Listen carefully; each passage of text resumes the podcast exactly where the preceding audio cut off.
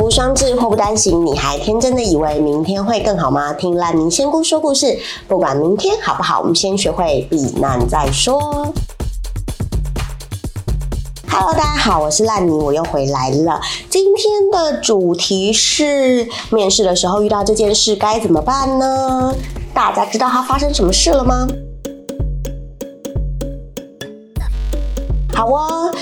朵，烂泥没问题，问题是你啦，很高兴又跟大家见面啦。OK，好，呃，这次的故事是这样的。我会加快我的语速，然后如果我真的讲太快的话，记得写信给我跟我说，写信告诉我今天海是什么颜色。好，偏题了，偏题了。好，总而言之呢，就是呃，有一个朋友的朋友，朋友的朋友，哈，他去面试，然后他们那个算其实算是传统工业里面的精密仪器技术。然后他应征的职位是行政助理。那行政助理面试的时候呢，有两个面试官，一个是副理，一个是主管。主管就是就是要正式考察的那个面试官啦，应该这么说。但是呢，他就是在进去面试的时候，面试官突然接电话，所以他就跑出去。跑出去之后呢，那个哎那个谁副理，他就是赶紧的去讲他们这个工作的这个职缺的巴拉巴拉巴拉之类的。因为他讲话很快，口齿不清，所以面试的人他有点听不太清楚，然后他都要想一下刚刚那个发音是什么，大概一秒钟啦。但是他就觉得代沟有点代沟，沟通有点问题，然后他自己就会觉得说，哎，呃，因为那个副理说公司倾向于让大家自己摸索该做的事情，那他就有点想说，哎。那这是不是表示上面没有人会带他？然后，呃，副理又说，现在采购部门也缺人，所以可能要斜杠一下采购助理这个角色。OK，然后就说要去支援啦，支援采购的部分。那他觉得副理是说的很轻松，但他听起来很沉重，因为他副理就说什么可能是点点货啊，对个料啊，大概这样。然后有采购助理进来的时候就不需要支援了。OK，那他面试的时候在。说不知道真的还是假的，那不管资源的内容到底是什么，那到底会不会开一个采购助理的缺？因为他怕就是进去之后就被人家阴了，就是采购助理也变成他工作的一部分。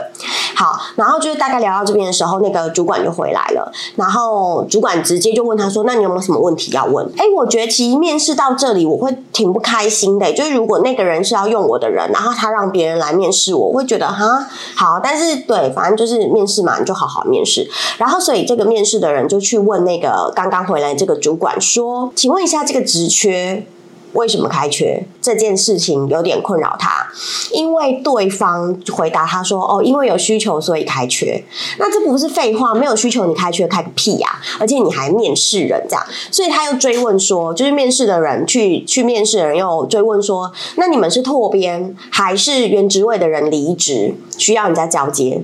然后。”这个时候，那个原本的主管他就有点一点点、一点点气急败坏，就说上个人已经离职了。然后这个时候，面试的人就有点的什么，他已经离职了，那现在怎么样？然后他就问说：“那我进去的时候会不会有人带我？”然后那个主管就说：“会，是我带你。”哦，主管是个女生，他就直接跟他说：“哦，会，我会带你。”这样好。然后，然后结果。就没有再问他其他问题，就没有再问面试的人其他问题，然后就说好，那如果我们这礼拜会面试其他人，如果有符合的话，我们会再通知你这样子，然后就结束了。所以去面试的这个人，他就问说，嗯，他不知道他这样问好不好，对不对？然后这间公司如何？所以他有点心慌意乱，然后他也不确定到底是不是是一个 cycle，就是因为前一个人他不想做，然后他就走了，然后找不到人交接，到底是来。不及补上，还是说翻脸，然后就很担心这个职缺不好，这间公司不好，然后他又担心那个采购采购部分，然后正常超过三个月就要十天预告嘛，所以你十天之内都来得及应征别人，但是他就是不知道为什么他们来不及应征别人，然后就让这个职位出现空窗。Anyway，他。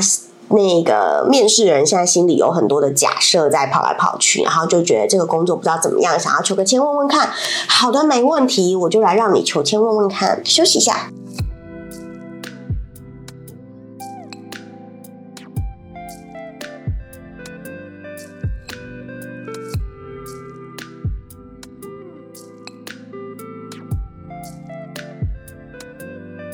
好来哦嗯。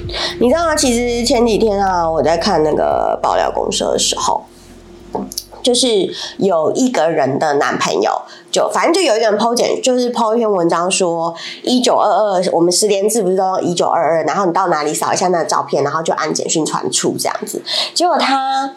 就说不是不用钱吗？为什么我简讯费爆贵什么的吧？然后就在抱怨公司抱怨了一堆，然后后来就有人就是清楚的看了一下他的图，就发现其实他是传给了零九叉叉叉叉一九二二，就他自己传错。然后其实我也不知道为什么，我觉得这件事有点吊诡，就是因为我们都是扫描那个照片之后就会直接传出去。然后为什么？因为它是内建连接，你就传给一九二二，所以我不知道为什么会有一个多多传了一个谁的号码一九二二，这件事真的很奇怪。然后反正就是他自己也没有想清楚，然后就到爆料还是抱怨去抱怨的抱怨公司吧，他就去抱怨，然后就被下面的网友堆楼洗脸，这样说啊，你都没有看清楚啊，你自己传错简讯啊，我是蛮感谢一九二二这个系统，我觉得其实真的很方便，就是你只要用打开相机扫，然后就可以传简讯。然后还不用收钱，然后我记得好像就是几天之后这个资料就会消失。我觉得这件事很好，是因为它让我更容易的去留下我我的足迹，但我也很愿意，因为我觉得如果今天。我的足迹跟某一些人重复，他会通知我说：“哎，你要赶快去做筛检，或你要赶快去做隔离。”其实我觉得这相对是保护我，所以我是很乐意留下足迹的。当然，我觉得现在就是情况正在好转中，我觉得这件事很棒。那如果大家就是能够愿意配合防疫，我觉得情况会越来越缩小，那我们就可以尽快的恢复正常的生活，正常吃饭，对，正常的工作，然后正常的维维维。微旅行，可能就是到巷口的全联买个菜之类，这样就好，不要乱跑哦，不要扩散哦，不要乱群聚哦。好，我们又回到教育单位。好啦，废话讲完了，我们来看一下我们求到的签师。刚刚呃，故事里面那位面试的人，我帮你求到的签呢是戊戌签，是六十甲子签里面的第三十支签。那它的挂头是李通陪金牌救出岳夫人出关。好长哦，而且救出岳夫人出关。OK，李通陪金，李通陪金牌救岳夫人出关。好，那他的挂头出处啊，其实是《奇人生平故事鉴》《三国志》卷十八《李通传》。然后，但是我们在这个六十甲子签里面，我们借用的挂头是薛丁山三请樊梨花。那可能有些人听过这个故事。OK，在李通陪金牌就岳夫人出关这里，他的借用挂头是。薛丁山三请樊梨花哦，我真的是训练我的戴那个牙套，也要训练我的口齿清新这样。那其实薛呃薛丁山跟樊梨花的故事，其实在歌仔戏里面常常有演到哦。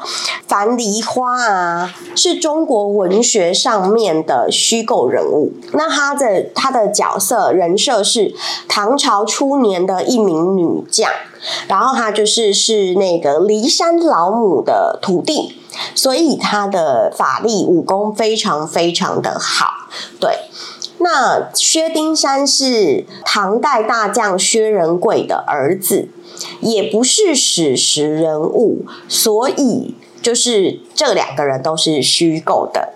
好，那里面还有一些我觉得很妙的东西，就是。呃，薛丁山跟樊梨花他们在薛仁贵带军征讨范丁关的时候，樊梨花巧遇薛丁山，两人私定终身，但是遭到了樊梨花父亲的反对，然后他的父亲想要杀死。樊梨花，樊梨花的父亲想要杀死樊梨花的时候，误碰剑锋去世了。为什么有爸爸就是自己误碰剑锋要杀自己的女儿呢？误碰剑锋去世。好，总而言之呢，在樊梨花的父亲过往之后，樊梨花去。投降到唐朝去，他就变成唐朝的大将。那薛仁贵的薛仁贵呢，就是非常感谢樊梨花的忠义，因为他没有对抗唐朝，因为他的忠义就收留了他，并且让他跟薛丁山成婚，就让樊梨花跟薛丁山成婚。但是薛丁山认为樊梨花杀了自己的父亲，樊梨花杀了樊梨花的父亲，因为我们刚刚讲嘛，樊梨花的父亲不让樊梨花嫁给薛丁山，所以就拿刀想要杀他。结果樊梨花的父亲就自己碰到了剑锋，然后就死去啊。所以呢，薛丁山就休了樊梨花。这个故事并没有这样结束哦，呃，故事是这样的，因为薛丁山这个人有点病，然后呢，他娶了三个老婆，第一个是窦仙童，第二个是陈金定，第三个是樊梨花，一家四口刚好可以做什么事呢？好，Anyway。樊梨花是里面最有实力的，因为我们讲到了樊梨花师承骊山老母，骊山老母法力无边，而且呢，帮助薛丁山打败了很多人，打败西凉啊，打败 blah blah。好，总而言之，因为樊梨花很爱薛丁山，然后薛丁山呢，三娶樊梨花，又三修樊梨花。哎，我记得我有做到这个笔记，但是我现在找不到。好，总而言之，第一次修它，就是因为薛丁山认为樊梨花弑父，所以就修了樊梨花。可是薛丁山去打仗的时候，发现他打不过别人，他陷入了烈焰症，所以他就去请樊梨花救他，然后救出来之后又娶了她，然后又一个误会，又休了她。但是我没有找到什么误会。然后后来樊梨花收了薛应龙为义子，再一次救了薛丁山。可是薛丁山怀疑他，怀疑他不忠不义不孝不仁。你这我真的觉得薛先生你是智障还是你他妈有病？好，总而言之，他就是不断怀疑自己的老婆。然后这一次他又休了他，他这样子三娶三休樊梨花，最后在薛丁山。兵败的时候没有办法，所以又向樊梨花求助。这一次樊梨花就诈死，让薛丁山非常的悔悟，最后最后才和好。我真的觉得薛先生，你就是不见棺材不掉泪，你知道吗？我真的觉得你记酒是不是？就是你老婆不离不弃，又帮你打仗，然后你还要休了她，而且你也不是一个老婆，你到底在冲哪小？对，反正总而言之，就是一直到樊梨花诈死，他以为樊梨花死了，他才觉得哦，我应该爱他。男人真的贱哎，你有。是吗？好，总而言之，最后他们是和好了，就没有再修他了。然后，因为樊梨花的武功很厉害，因为他是呃那个骊山老木的那个徒弟，所以成为大唐的讨西大元帅，建功立业。那当时其实，在这个故事之前呢，樊梨花她是有一个未婚夫叫做杨凡的，因为樊梨花本来就是那个韩关韩江关的。大将军的女儿，所以她本身就是一个武将。那她其实原本是配给一个叫做杨凡的人。那杨凡后来打仗死了，因为他被抛弃，然后打仗死了。所以杨凡死之前发誓，来生一定要复仇，要报复薛丁山跟范梨花这样子。结果你知道吗？我觉得神那个神怪故事都很有趣哦。你知道，茫茫人海中，我总是有办法投胎到你肚子里。对。杨凡转世成为薛丁山跟范梨花的儿子，然后他们的儿子叫做薛刚，所以那个杨凡就变成了薛刚。OK，然后就是薛刚啊，就是小时候就很暴力啊，就是那个脾气暴力跟暴力。拳头也很暴力，然后在上元节的时候，某一年上元节的时候，就是上元节，就是有点像元宵节，就是会有花灯啊，很热闹啊，布拉布拉布拉，大家玩的很开心。然后薛刚就是杨反转世的薛刚，喝酒大闹灯会，然后下了出巡的七皇子，就是当时唐朝的七皇子，然后这一下不得了，七皇子就摔倒，就摔死了，所以。唐高宗看到七皇子死掉，非常的美颂，然后有点就是也是受惊，你知道吗？受惊就心悸，然后心脏病发，就驾崩了。对，然后皇上就这样，唐高宗就驾崩了。这个时候，薛刚其实已经犯了弑君大罪，因为他吓死了，他吓了七皇子，导致七皇子摔倒而死。那因为七皇子死掉了，吓得唐高宗心脏病发而死，所以他就是犯了弑君大罪。那在唐朝的法律来说，这是要灭族的。所以呢，武则天就下令把薛刚一家三百人连诛九族，三百人一律杀死。但是薛刚逃走了。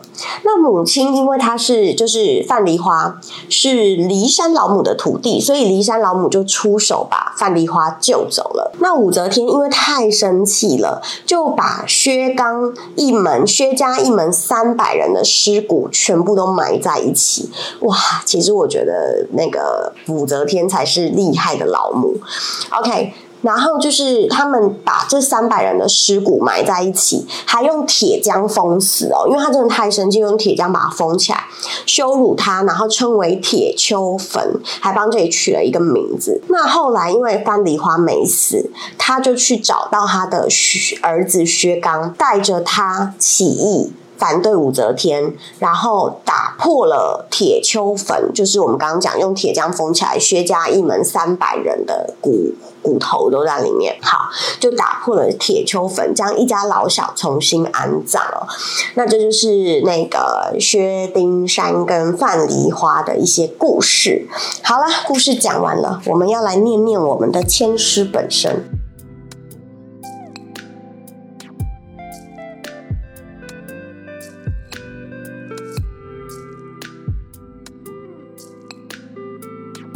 戊戌签的签诗是：渐渐看此月中和，过后须防未得高。改变颜色前途去，凡事必定见重劳。渐渐看此月中去，过后须防未得高。改变颜色前途去。凡事必定见重劳或见重劳都可以。好哦，他签诗的内容其实是在讲说，现在的状况 maybe 不是挺好的，那你之后可能会要小心注意一些事情，那你可能要改变一些方法，改变一些步骤，改变一些过往你习惯的东西。然后才会有转机出现。好，我们刚刚讲到，就是如果抽抽到这支签的话，因为毕竟就是要赔一个金牌，然后才能救岳夫人出关，所以就是你要有所牺牲。那如果你说现在去做这个工作，就是新公司来说的话，哎，因为现在是呃未得高位是指六月，那因为你现在已经过了六月，所以你可能要想一下，是不是？对你可能要牺牲什么？你想一下，可能或许就像你讲的，进去了，你可能要兼。呃，采购你可能会牺牲你的时间或你原本想做的事情。那你知道否极泰来，泰去否来。所以在六月，如果六月之前你过得不错，那六月之后你可能就会比较没有那么好。那如果你六月之前过得普普通通的话，你六月之后可能会比较好。所以也有可能你进这间公司不错，就是照你原本想的，你在传统产业里面找一个精密仪器，或许不错。因为其实。呃那个看起来就是。面试你的人，女生是很爽快的一个人，所以可能她没有那么多想要跟你啰里吧嗦的事情，她就觉得好，我会带你，那你要就进来。然后可能个性也比较急，有好有坏，就是个性很鲜明，可能是个直性子，说话很急很快，但是可能不会包藏祸心，就是不会呃收收买买，把一些不想说的收着，然后后面对付你或者是之类的。对，范梨花也是这种个性，所以呃，就夫人出关，如果照这么来说，你去他公司上班，你有可能是他的救星，搞不好你会跟他配合的很好。对，但是你可能要牺牲一点事情，所以你可以想一下。那因为这边有讲说，就是那个呃颜色，以改变颜色来说，他要你去支援采购也是有可能的。搞不好你会从支援中得到一些乐趣，或者是会增加你的技能斜杠出来也不一定。因为如果我们在考试来说的话，就会说。抽到这个签，可能就会希望你去念个别个别的系或考个别的东西，因为这支签的考试运并不好哦，因为要赔金牌，你就不会得第一名啊。对，所以这么来说的话，考试运不会很好。所以我觉得，其实基本上以事业来说，想一下，因为你有可能要赔金牌，但是。但是你可以就岳夫人出关，我不知道孰轻孰重。如果你去这间公司，你有你的期望，你势必会牺牲一点什么。但如果他将来包含你说精密仪器，然后有可能往国外发展，你想要争取那个国外的机会的话，我觉得其实是有有点可为啦。但是就是因为你。我刚说嘛，否极泰来或泰去否来，所以你想一下，你觉得在金牌跟岳夫人之间，你比较想要得到什么？那当然，可能他们会有人手不足的问题，这也是你要考虑进去的。但是每一个工作啊，其实。呃，虽然说能者多劳，我觉得学会的技能都是自己的。对我来讲是这样，我不知道对你来讲是不是。所以你可以想想，他这支签没有特别特别的不好，那你就想一下，你赔金牌 OK 吗？你赔金牌如果 OK 的话，那你就去做就岳夫人啊。那如果你觉得 No No，我不要赔金牌。那你就再去找下一个公司你喜欢的产业也好，公司也好，主管也好，对，大体上就是这样。因为你想想看，薛丁山三曲三修范梨花，所以你可能要在找新工作的时候，仍然会受到一些折磨。对，那当然就是最后你还是要付出一点什么，对，付出一点什么或改变一些什么。方法啦、程序啊，或者是心态，你可能就会得到你想要的东西。好了，以上的小小姐签，希望你喜欢喽！记得打赏我，啾咪。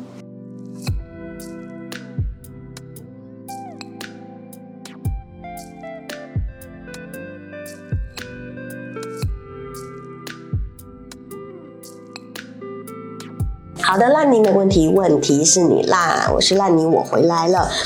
今天的烂泥语录啊，其实我非常喜欢哦。许多事情不要害怕做错，即使错了也不必懊恼，因为人生就是对对错错。回头看来，对错已经无所谓了。其实你知道吗？就是人生真的就是对错对错，就因为很多人告诉你这样做对，这样做不对，这样做好，这样做不好。唉。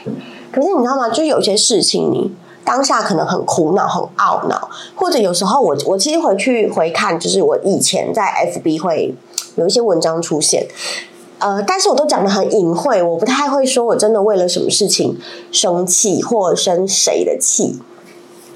总而言之，我会抛一些东西，呃，表达一下我心里的愤怒的那个点。然后时过境迁之后啊，可能有时候当 FB 会回顾嘛，你一年前说过什么，三年前说过什么，我完全不记得这些事情发生哎，就是当时好像一件很压抑我的事情，我必须把它说出来的事情，根本就不重要，一点都不重要。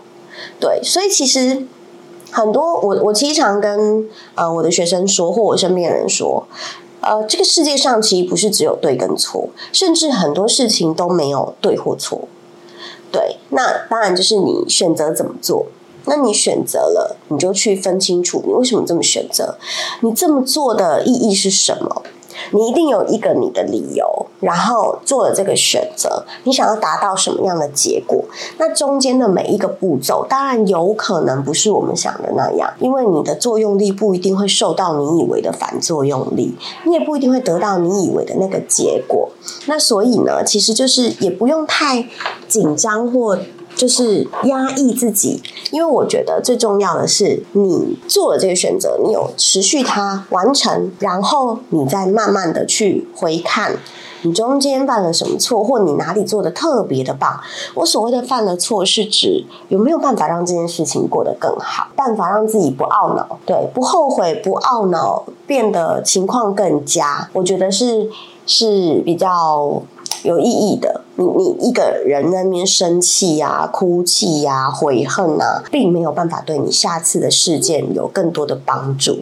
所以我觉得，与其去看事情的对错，倒不如去看你在这个过程中，你有哪些事情做得很好，做的导致成功，或哪些事情做的不那么漂亮，导致可能有一点些微的差错。我觉得这比较重要。所以对错不重要，对错不重要，对。OK，第二段语录其实我觉得蛮棒的。有时候你最想得到的人，其实是你最应该离开的人。我不知道你们有没有这种经验哦？因为我曾经很爱、很爱、很爱、很爱一个人，其实我分分秒都知道我应该离开这个人，我跟他不会有长久的结果，而且为了要跟这个人在一起，我要改变我自己很多，我要牺牲我自己很多，甚至我要摒除一些我想做的事情，我要毁掉一些我的梦想。我才有办法安分守己的待在他的身边，不是说我多有成就，而是我想走他想要走的路，导致我没有办法去走我想要走的路。因为我们想要发展的方向是完全不一样的，所以就是我知道我应该要离开这个人，但是我没有办法，因为他就是我最想要得到的人。所以我那时候不断的说服我自己，是可以成为一个居家女孩、贤妻良母，很有趣哦。他甚至告诉我我不适合生小孩，那这个种子当然就种在我的心里。我也常常告诉我自己，对啊，其实我不适合生小孩。倒不是因为我不爱小孩，是因为我的工作很忙。但其实就是很多东西很冲突啦。当然，就是如果我嫁给他，我可能不用工作，带小孩就好。但那又是我想要的生活嘛？好像又不是。然后，因为他又很喜欢出去应酬、出去玩，我就觉得我应该要跟在他的身边。所以，就是当时有很多很多的矛盾。然后，我其实自己没有办法解决，我知道我也没有办法解决。可是，我还是好想要这个人，好想要留在他的身边。对，所以其实有时候你最想得到的人，真的是你应该要离开的人。有时候你知道为什么你求不得吗？因为你真的就是没有得到，所以你才要求他。有些事情你不需要求，他都已经在你身边，在你手上，他就是这样自然而然就发生了一个。你知道有些人，他就是你路过的时候，他给你一个暖暖的微笑，也也不知道为什么，但他就让你今天心情都很好。可能是路边一个送报纸的、卖早餐的，然后有时候我其实只是早上路过一些路口，可能有台车让我一下，我就觉得很开心。对，就是这些可能意想不到的得到，会让你觉得很快乐，可是很容易忽略。那你很想要求不得，就是你求不得那些东西，为什么你这么想要？就是因为你知道你很难拥有它。如果你很容易拥有它，你就不会在那边 上上下下，你知道吗？忐忐忑忑，你就会觉得，哎呀，算了啦，今天没有，明天就有了。过了这个村，明天仍然有那个店。你之所以痛苦，不愿意离开，就是知道你过了这个村就没有这个店，所以你难过，所以你伤心。对啊，所以其实对啦，我我仍然认为，其实有时候。人生有很多东西不应该是我们的，我们就要放下这个执念。对啊，现在有时候你真的回过头去看那些对错，那些你曾经很执着的东西，根本都没有那么重要。就是你人走到一个年纪，你会活出另外一个豁达。你只要愿意放下你的执着，往往你想要走的道路去好好的经营，你的人生会活出另外一个豁达。但是如果你纠缠在那里，不愿意离开，不愿意放下，一直在那个泥沼里面，你走不出来，那你的人生就会一直停在那里，那是很可怕的。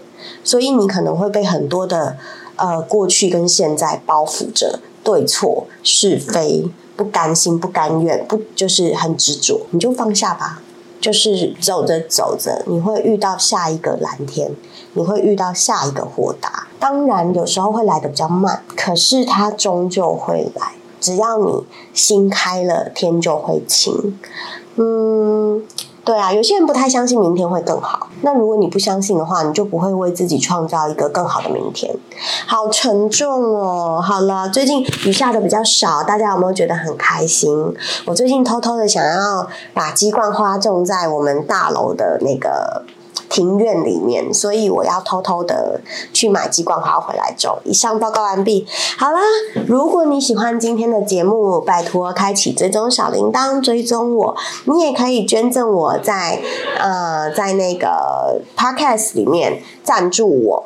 小小的打赏会让我的节目做得更好，感谢你儿。有什么问题，FB、IG 都可以留言给我们，也可以写信到我们的 email muddyfairy 五四三八 at gmail dot com muddyfairy 五四三八 at gmail dot com 就这样喽。那你没问题，问题是你，啦我们下次再见，拜拜。